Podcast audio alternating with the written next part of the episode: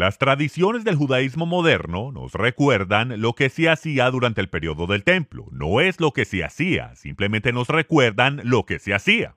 Pero los seguidores de Yeshua también tienen otras tradiciones, otras cosas que son recordatorios de lo que se ha hecho por nosotros. Son recordatorios de cosas que se hacían mucho antes del periodo del templo y nos recuerdan de lo que sucedió en el año de la muerte, entierro y resurrección de Yeshua.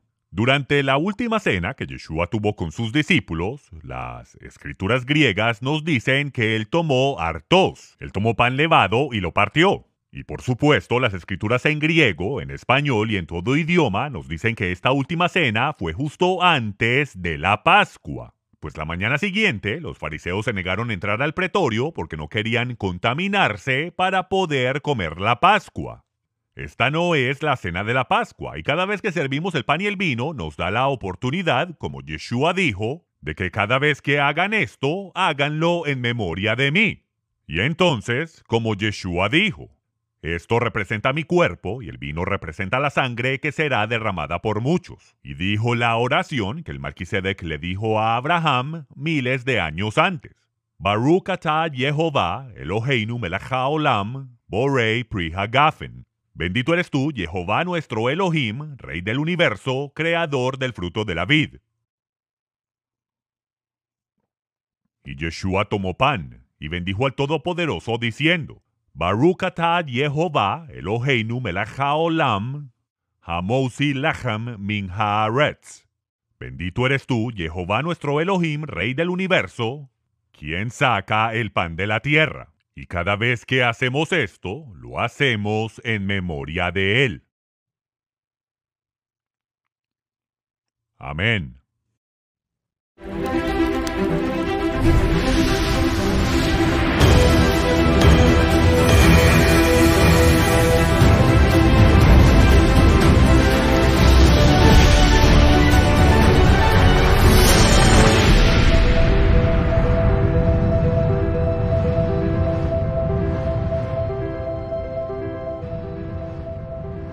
Pablo, o Shaul, lo cual es su nombre en hebreo, le escribió a los creyentes en Roma y les hizo una pregunta retórica. Él preguntó, ¿qué ventaja tiene pues el judío? Y él responde su pregunta retórica diciendo, mucho en todas maneras. Primero, ciertamente, a ellos les fue confiada la palabra de Dios. Ahora, de todas las ventajas que hay en crecer en una cultura, la cual te enseña la Torah, cuando vas por el camino, cuando te levantas por la mañana, cuando estás en la mesa, cuando te acuestas por la noche, el tener esa ventaja de crecer en una cultura que te enseña los mandamientos de Dios, que fue llamada a ser un reino de sacerdotes y ser una luz para el mundo entero, el tener la oportunidad de ser un reino de sacerdotes y ser llamados para reconciliar al mundo entero, el cual se había dividido en la torre de Babel, y poderlos traer de regreso al conocimiento del único Dios verdadero, aun cuando estaban completamente sumergidos en la adoración pagana babilónica al dios Sol, de todas las ventajas que pueden tener, la cosa primordial, lo primero, lo más importante para Pablo es que a ellos les fue confiado los oráculos de Dios.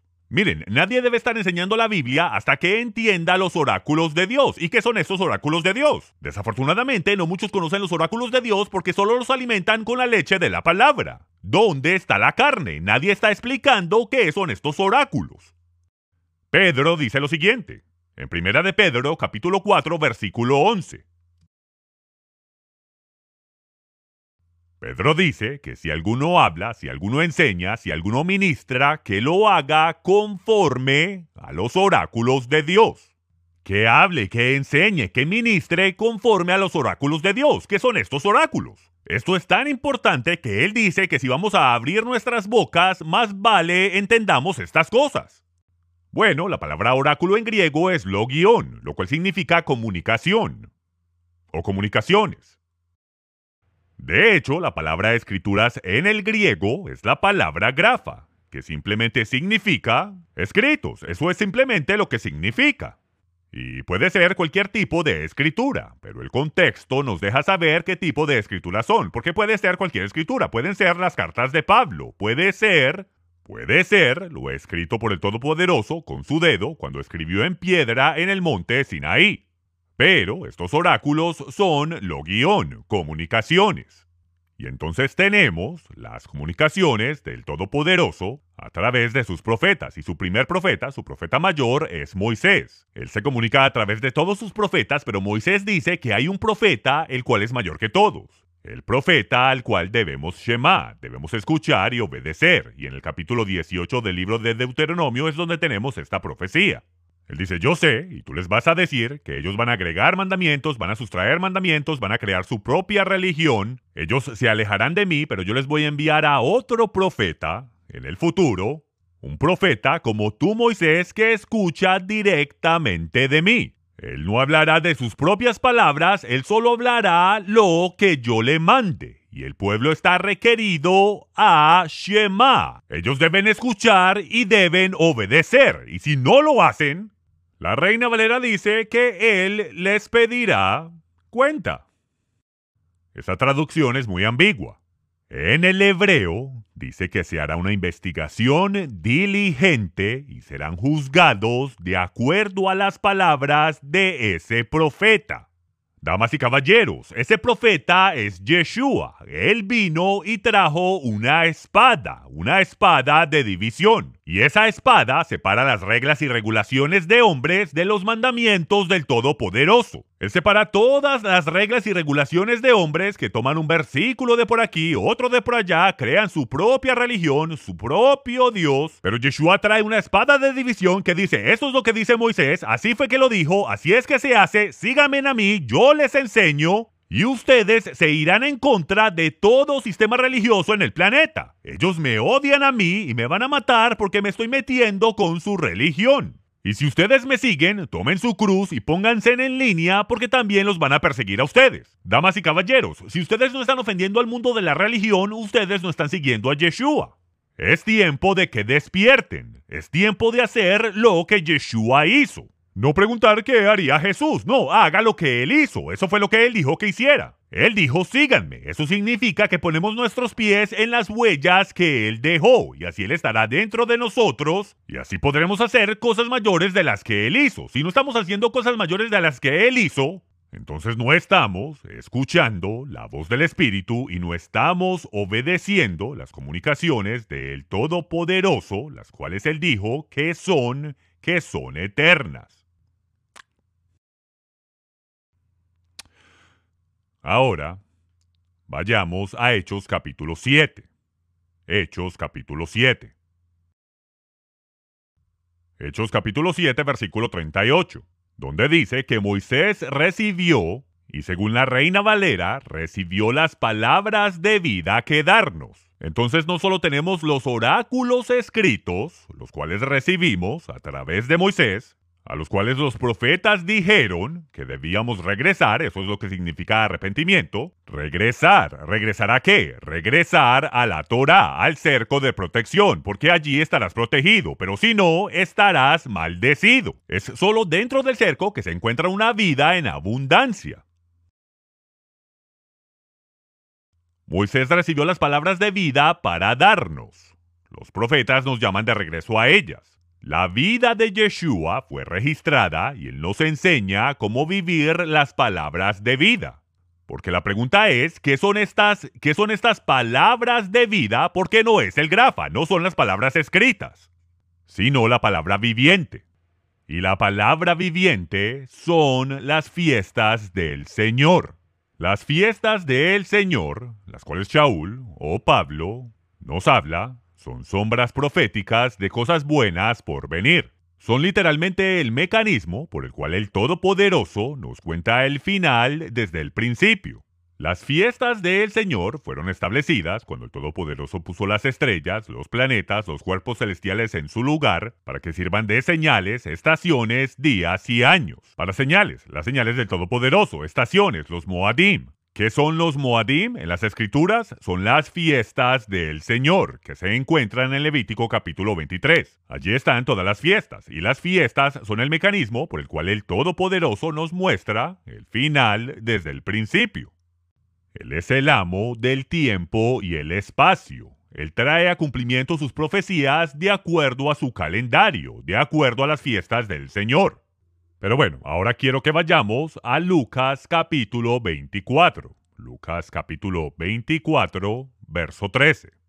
Mateo, Marcos, Lucas, y vamos hasta el final, en el último capítulo, capítulo 24. El versículo 51 es la ascensión, pero vamos a discutir después de la resurrección. Recordemos que esto es durante las fiestas de primavera. Como ustedes saben, Yeshua fue crucificado cuando los corderos de la Pascua estaban siendo sacrificados. Él fue puesto en la tumba justo antes de que cayera el sol y estuvo en la tumba tres días y tres noches. Y luego, cuando las mujeres fueron a la tumba temprano en la mañana, antes de que saliera el sol, lo cual era el domingo, dice que la tumba estaba vacía y su cuerpo ya no estaba allí. ¿Por qué? Porque estuvo en la tumba tres días y tres noches y resucitó al tercer día. Y es según cómo se calcula el día bíblico, y el día comienza cuando cae el sol. Entonces está en la tumba antes de que caiga el sol, y pasan una noche, dos noches, tres noches, y luego, y, y luego, y luego fue, bueno, en ese año, en ese año en particular, la crucifixión, la Pascua, el 14 de Nisan, cayó en un miércoles. Crucificado el miércoles y estuvo en la tumba toda la noche del miércoles, jueves y viernes. Y estuvo todo el día en la tumba del jueves, viernes y el Shabbat. Y resucitó al tercer día, según las escrituras, que fue en el Shabbat. Por eso es que cuando fueron antes de que saliera el sol, el primer día de la semana, él ya no estaba allí. Él resucitó al tercer día. Por eso debemos entender la cultura. Por algo el Todopoderoso le entregó los oráculos de Dios a los judíos. Y ahora es nuestro deber el profundizar, el profundizar en las escrituras desde su perspectiva original, desde la perspectiva de la Torá, desde la perspectiva hebraica. Y no simplemente interpretar como queramos. Pero bueno, aquí está. Yeshua fue crucificado cuando los corderos de la Pascua estaban siendo sacrificados. Luego fue puesto en la tumba antes de que cayera el sol, lo cual era un Shabbat, no el Shabbat semanal, sino un Shabbat solemne, lo cual daba comienzo a la fiesta de panes sin levadura. Ahora, esto es en el domingo. Él se le aparece, él se le aparece a Miriam el domingo, el domingo por la mañana. Y él le dice a ella, ve a mis discípulos y diles, diles que yo asciendo a mi Padre y su Padre, mi Dios y su Dios, y que me esperen en Galilea. Yeshua va a ir a presentar las primicias y luego va a regresar para estar con sus discípulos. Ahora, esa tarde dice que dos discípulos partieron de Jerusalén. Se están yendo en medio de la fiesta de panes sin levadura, damas y caballeros. Esto nos muestra lo deprimidos que estaban en medio de la fiesta. Durante este tiempo, Josefo nos dice que había más de un cuarto de millón de corderos siendo sacrificados para la celebración de la Pascua, lo cual significa que había más o menos dos millones y medio de personas en Jerusalén para la fiesta. De hecho, hay expertos que han especulado que hubieron por lo menos 800 mil personas en Jerusalén para esta celebración. Esa es la misma cantidad de personas que hay en todo el área de Jerusalén al día de hoy. Yo viví en Jerusalén por muchos años, también viví en Galilea, pero Jerusalén, Jerusalén está lleno de gente. Es una ciudad grandísima de 800 mil personas y es lo mínimo que hubiese en Jerusalén para aquella celebración. Había gente viniendo de todas partes del mundo y estos discípulos estaban allí tristes y deprimidos. Pensaron que todo lo que habían hecho, todo el sacrificio, todo lo que habían esperado había sido básicamente en vano. Y dice que se dirigían en camino a Emaús y mientras caminaban iban discutiendo todas las cosas que habían ocurrido. Y dice en el versículo 15, dice que mientras ellos, mientras ellos caminaban e iban discutiendo, dice que Yeshua se les acercó, pero ellos no lo reconocieron. Sus ojos estaban velados, él no permitió que lo reconocieran. Ellos no tenían ni idea quién era este hombre que caminaba con ellos. Y mientras caminaban, él les preguntó, ¿Qué discusiones son estas que tenéis entre vosotros mientras vais andando? ¿Por qué, van, ¿Por qué van tan tristes? ¿Por qué se ven tan deprimidos y con baja de moral, con semblante triste? Y uno de ellos, llamado Cleofás, le respondió a este extraño. ¿Eres tú el único visitante en Jerusalén que no sabe las cosas que en ella han acontecido en estos días, lo que está ocurriendo? Y él le respondió, ¿qué cosas? Como si él no supiera. Y mientras iban en camino a Emaús, y ellos le iban contando lo que había ocurrido, él entonces les preguntó, haciéndose como que no sabía nada. Cuéntenme, entonces él vino en el noveno día del mes de la seis días antes de la celebración de la Pascua, y él les dijo que encontraran un asno que nunca había trabajado y que se prepararan para el siguiente día. El décimo día, cuando se escoge el Cordero de la Pascua de los rediles de Belén y se lleva directamente a las puertas de Jerusalén, con cientos de miles de personas esperando en el camino, con sus ramas de palmera y con sus citrón y con sus talits, mientras el sumo sacerdote lleva el Cordero de la Pascua por el camino. ¿Y qué sucedió? Él venía del otro lado montado sobre un asno que nunca había trabajado. Y estaban todas estas personas, cientos de miles de personas, esperando en el camino, desde las puertas de la ciudad hasta el monte del templo, y toda la gente está en línea junto con los sacerdotes, esperando que el sumo sacerdote traiga al Cordero de la Pascua de los rediles de Belén.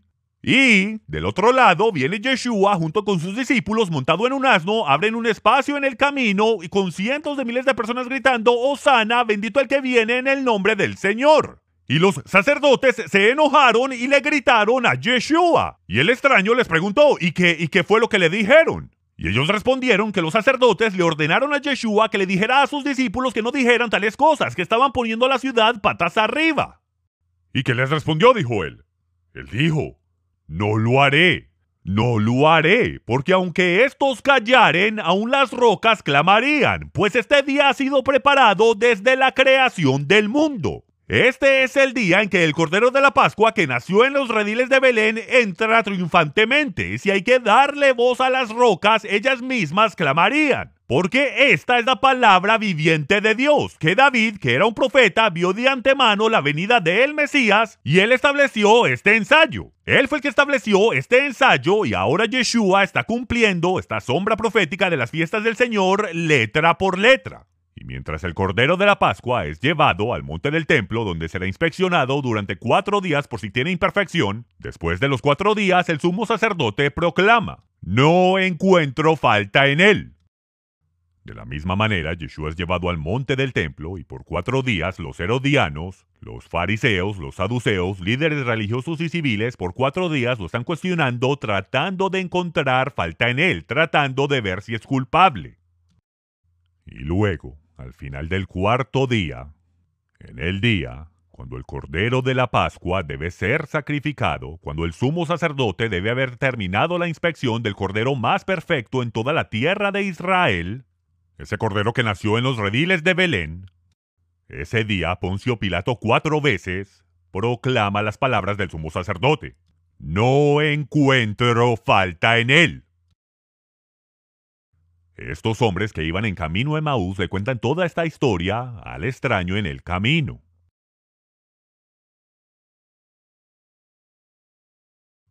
Ellos le cuentan toda la historia.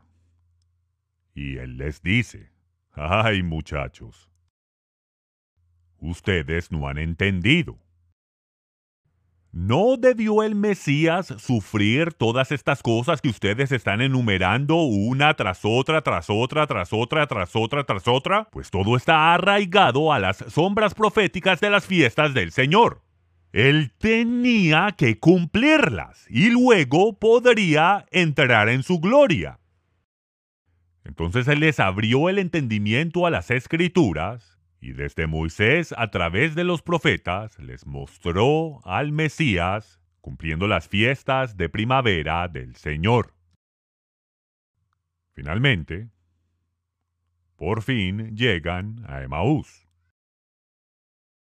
Y dice que ellos le instaron, le instaron, lo cual es parte importante de la cultura del Medio Oriente. Le dijeron, quédate con nosotros. Y él les dijo, no, no, no puedo, tengo que continuar. Y es porque nunca se debe aceptar hasta que le insten por tercera vez. Así que le instaron por segunda vez diciendo, quédate con nosotros, ya está tarde, ¿para dónde vas a ir? Y él respondió, no hay problema, no se preocupen, tengo que continuar en camino. Gracias por vuestra hospitalidad, no se preocupen. Así que por tercera vez le instaron, quédate con nosotros, no te vayas, ya está tarde, quédate esta noche y por la mañana te levantas y te vas sin ningún problema. Así que finalmente, con la tercera instancia, él acepta.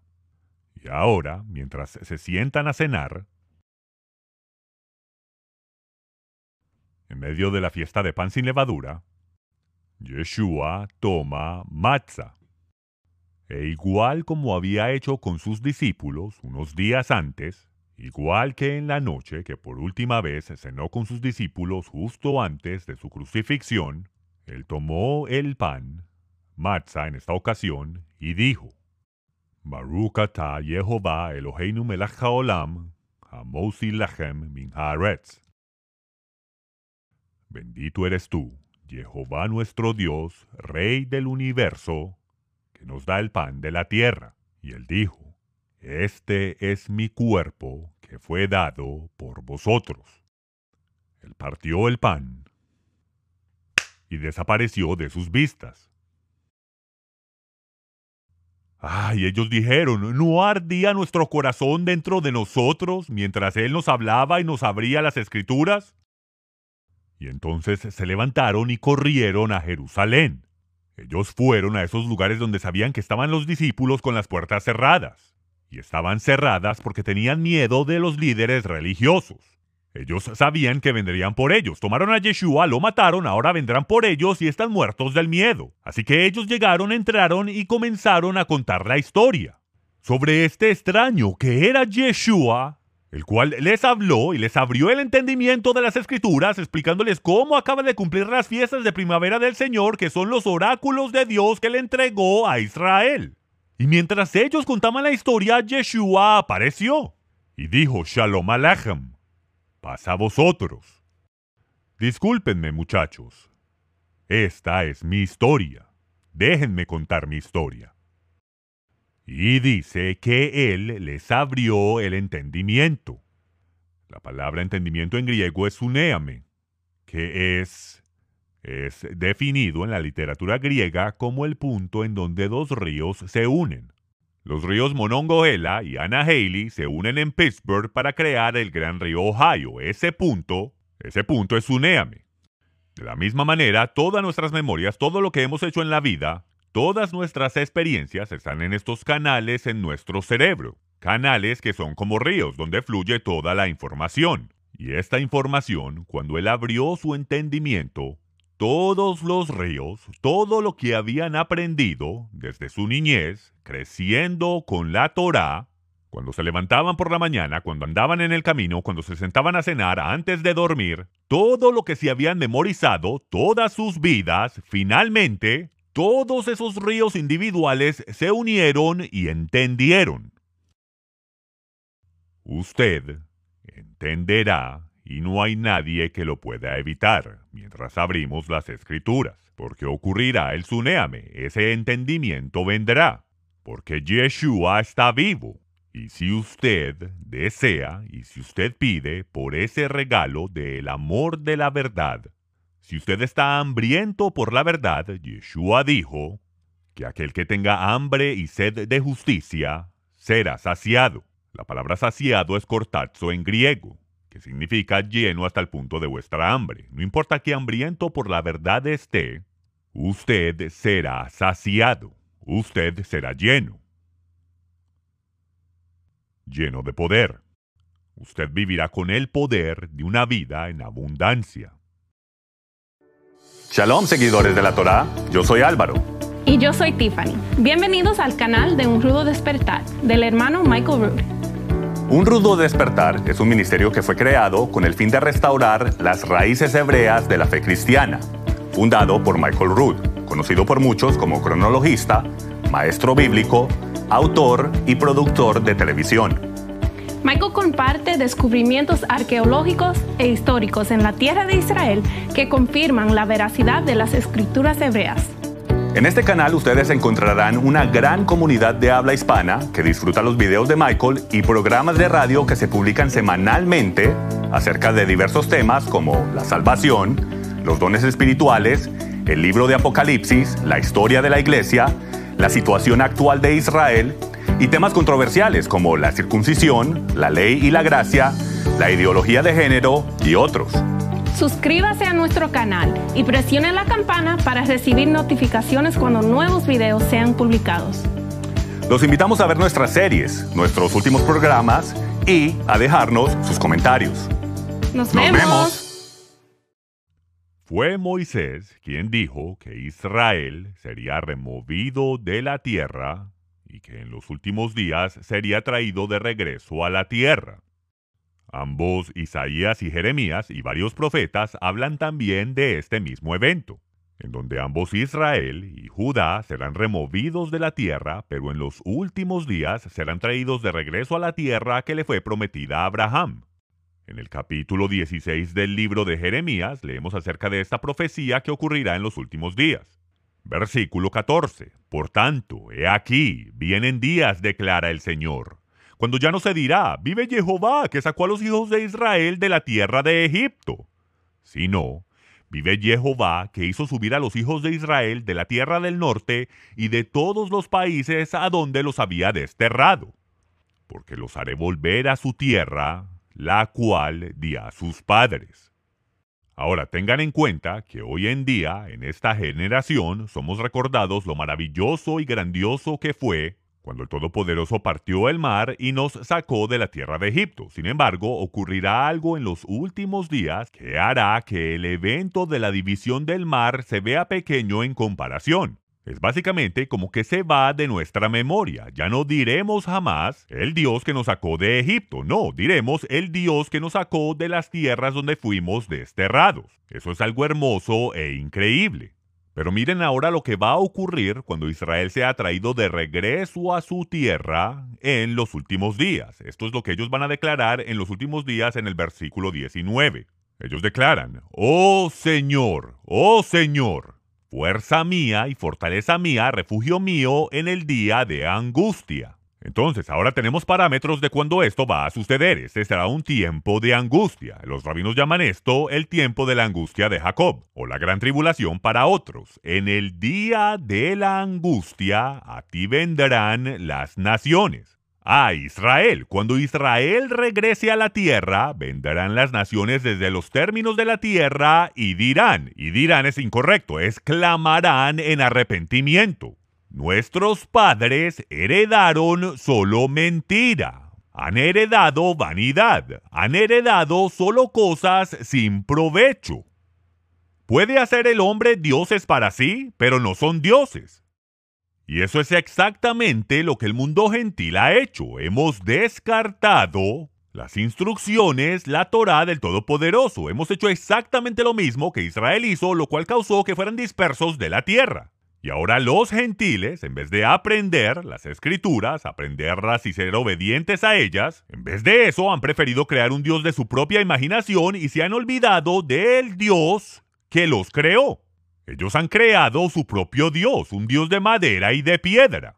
Han creado un Dios del Evangelio de prosperidad, un Santa Claus celestial. Se han inventado un Jesús que nunca ha existido. En vez de ser obedientes y vivir de acuerdo a su palabra, de acuerdo a lo que Él quiere, no, hemos creado nuestra propia religión, hemos creado cisternas rotas, un Dios de nuestra imaginación. Y hemos heredado mentiras. Y damas y caballeros, esta es la profecía de los últimos días, y es en referencia a los gentiles, a las naciones, donde los gentiles vendrán a Israel, y eso es lo que yo veo. Cientos de miles de personas, más bien millones de personas viniendo a Israel todos los años de todas partes del mundo. Cuando vivía en Jerusalén conocí a personas de todas partes del mundo y estas personas eran gentiles. Gentiles que han venido a Israel clamando en arrepentimiento diciendo, hemos heredado básicamente adoración pagana al dios Sol. Hemos heredado la adoración a dioses paganos. Y lo admitimos. Recuerden, Israel va a regresar a su tierra en los últimos días, la tierra de la cual fueron echados. El Todopoderoso dice que en los últimos días los hará regresar y Él los hará regresar a través de eventos milagrosos, los cuales no se han cumplido todavía. Y cuando ellos regresen a su tierra en los últimos días, dice que los gentiles clamarán en arrepentimiento diciendo que han heredado mentiras de sus ancestros. Ellos han heredado un sistema religioso que es simplemente una cisterna rota que no puede retener agua. Tanto así que ellos leerán el libro de los hechos y reconocerán que ellos nunca jamás han visto a nadie caminar con el poder de Dios como lo vieron estos creyentes judíos del Mesías judío. Ellos reconocerán lo que en verdad dicen las escrituras. Ellos van a regresar a la escritura y van a reconocer, primero van a escuchar, van a obedecer y van a aprender. Van a aprender que básicamente todas las celebraciones de la iglesia cristiana son básicamente adoración babilónica pagana al dios Sol que vino de Babilonia a través de Roma, y eso es lo que hemos aprendido desde entonces. Pero dice lo siguiente, que cuando clamemos en arrepentimiento, y eso es lo único que puede hacer, cuando usted por fin reconozca que lo que usted heredó es lo que el Todopoderoso llama abominaciones. Tova y Sheketz en hebreo, lo cual significa algo asqueroso, podrido, pútrido y vil. Pero los gentiles, los gentiles que clamen en arrepentimiento, porque ellos clamarán en arrepentimiento, mira el versículo 21 de nuevo, porque ellos clamarán en arrepentimiento, por tanto, he aquí, dice él, esta vez él les hará a ellos entender. Él les hará entender, Él les enseñará y les hará conocer, eso es lo que dice, Él les hará conocer su mano y su poder. Y ellos, los gentiles, en los últimos días, cuando Israel regrese a su tierra, conocerán que su nombre es el Señor. Un momentico. El Señor no es un nombre.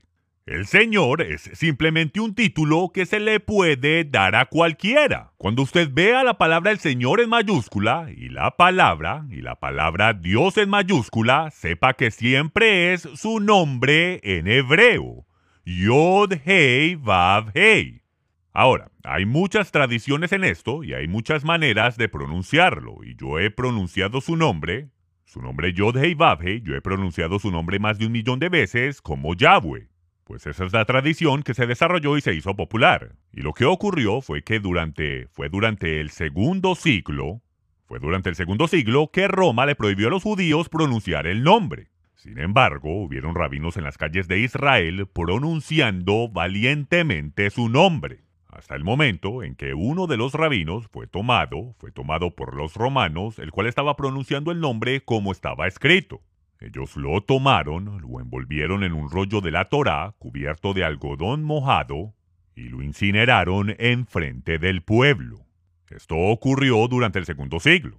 Allí fue cuando los rabinos se unieron y dijeron, los romanos nos están prohibiendo pronunciar el nombre y nos están matando por hacerlo, así que vamos a crear una ley que prohíba desde este punto en adelante pronunciar el nombre. De esta manera el pueblo nos obedecerá a nosotros, como deben, según los rabinos, según los fariseos. ¿Ok? Que nos obedezcan a nosotros, y de esta manera nos obedecerán a nosotros y no a Roma, sino a nosotros. Y entonces fue aquí cuando se estableció la prohibición de pronunciar el nombre. Y bueno, damas y caballeros, Roma ya no está en control de Israel. Ellos ya no controlan el mundo. El emperador ya murió, ¿ok? Ahora tenemos libertad. Y aunque los puntos vocálicos del nombre no fueron puestos en los textos tardíos, como el Códice Alepo, el, ah, en los escritos de los profetas, en el Códice de Leningrado, como no fueron puestos allí, de hecho solo habían dos puntos vocálicos y sin el tercero no se puede pronunciar el nombre. Pero los rabinos crearon un plan de que cada siete años, cada siete años le iban a enseñar a sus discípulos el punto vocálico faltante para la correcta pronunciación del nombre. Y entonces, cuando estos libros, estos códices, estos manuscritos fueron copiados, el escriba, en varios lugares, accidentalmente puso los tres puntos vocálicos.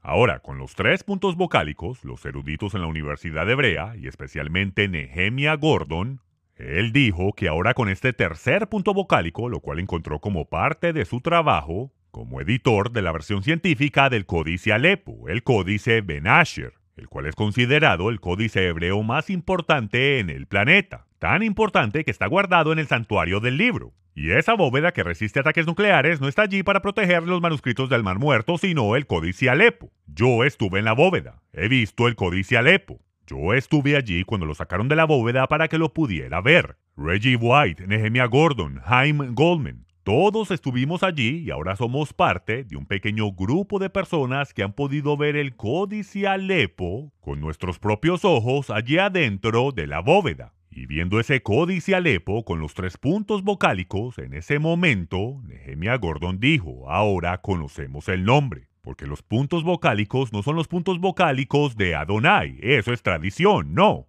Con los puntos es Jehová, Jehová, Jehová. Y, después de que Nehemia escribió su libro, el su libro Rompiendo la conspiración de silencio y de hecho enseñando en sinagogas judías la correcta pronunciación del nombre y judíos en la sinagoga conociendo la verdadera historia y escucharlos con su boca pronunciar el nombre junto con sus rabinos, eso demuestra que la conspiración de silencio ha sido rota. Y es por eso que el Todopoderoso dice que hasta los gentiles sabrán que mi nombre es Jehová. Shalom seguidores de la Torá, si les ha gustado este video, por favor presionen el me gusta y compártanlo con sus amigos. Suscríbanse a nuestro canal y presionen la campanita para que reciban inmediatamente notificación cuando haya material nuevo disponible. No olviden visitar nuestra página unrudodespertar.tv y bajar nuestra aplicación en iPhone o Android para poder continuar compartiendo la verdad de las escrituras.